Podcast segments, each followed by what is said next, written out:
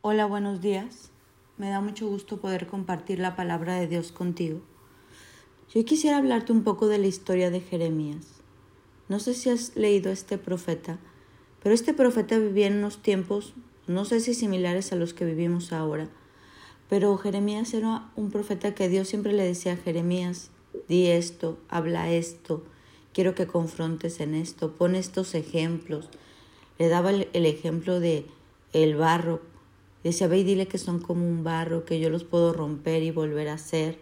Le da un ejemplo tan curioso de unos calzoncillos y dice que el pueblo debe de ser como esos calzoncillos ajustados a la cintura, que así quería Dios que fuéramos nosotros con Él, que así que estuviéramos pegados. Y luego le dice que mete esos calzoncillos en el agua y, y después de un tiempo va por ellos y dice, y se pudre el calzón y dice, así es este pueblo que no, como no está pegado a mí, pues se pudre y no sirve para nada y le da mensajes fuertes. Y el pueblo cree que es que hace, pues rechaza el mensaje de Jeremías, porque el mensaje de Jeremías es fuerte, es confrontador.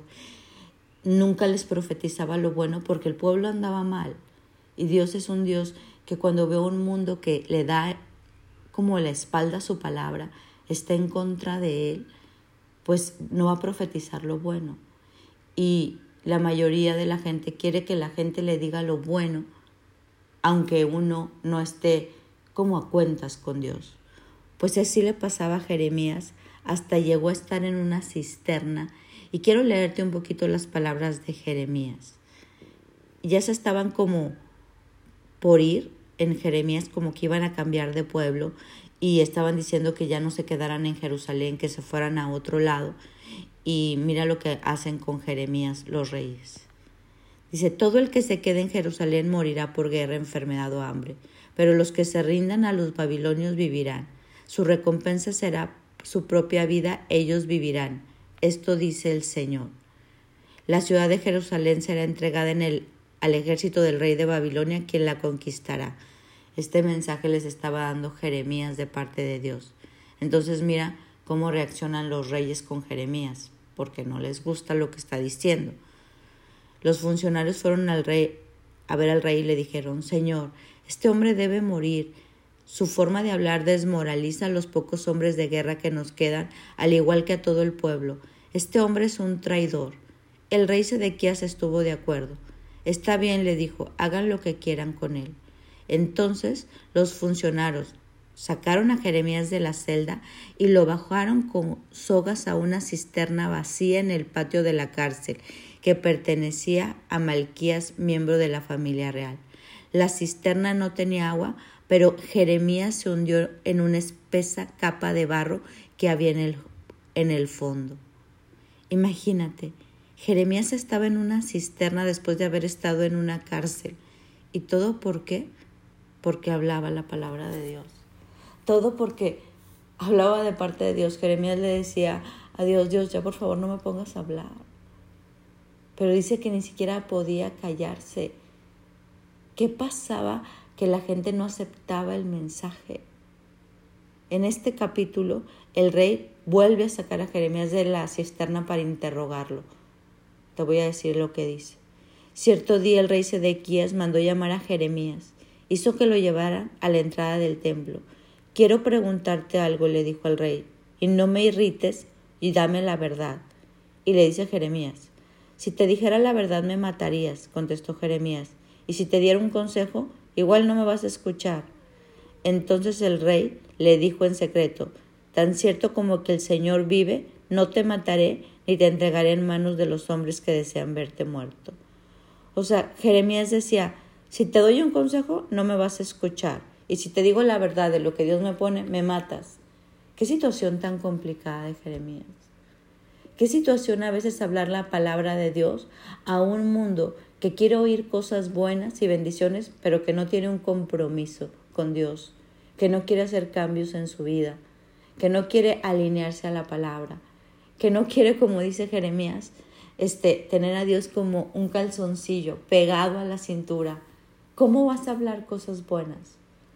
Y no sé cómo tú veas al mundo o tu vida.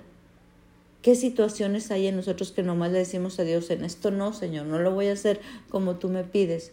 o ni siquiera ya escuchamos su voz, porque escucharlo no lo vamos a hacer de todas formas. Nos dan consejo y no lo hacemos.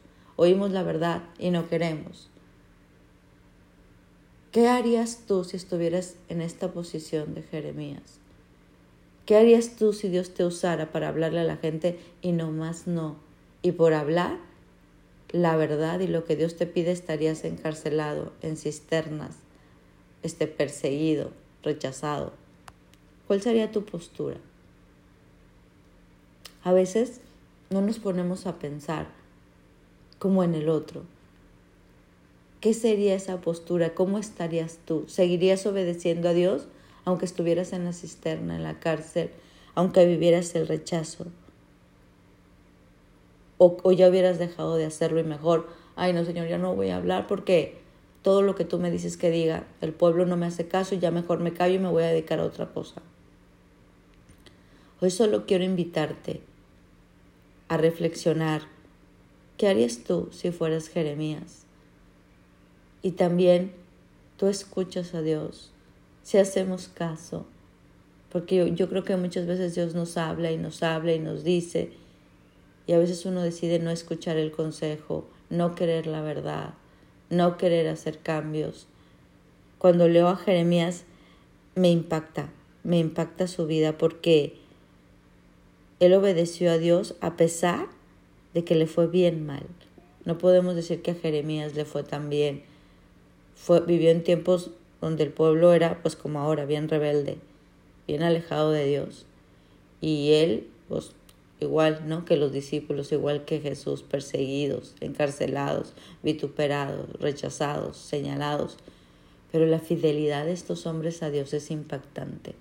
Yo creo que ni tú ni yo estamos en cisternas, ni estamos, este, los reyes nos andan persiguiendo todavía, ni metiendo a la cárcel por hablar de Jesús, y a veces uno se queda calladito. Preferimos quedar bien con el mundo, andar en la fiesta, hacernos uno con otro, sino no meternos en problemas con nadie. Y entonces pues no podemos servir a Dios porque Dios a veces nos lleva a hablar fuerte y claro y uno tiene miedo. Entonces, pues esta reflexión es para que tú pienses si recibes el consejo y si eres ese hombre o mujer valiente que Dios puede usar para hablar la verdad y no importa, después de no sé cuántos años, hoy seguimos hablando de Jeremías. Todo lo que profetizó Jeremías fue, y él fue bien valiente. Yo me imagino que en el cielo ha de tener un lugar de honor. Cada quien sabe dónde quiere ser honrado, en el cielo o en la tierra, pero Dios necesita hombres fuertes y valientes como él, que se atrevan a hablar y no callar y no solo a dar mensajes bonitos, sino a confrontar con la realidad del mundo que estamos viviendo hoy. Espero que esta reflexión te ayude en algo. Mi nombre es Sofi Loreto y te deseo un bendecido día.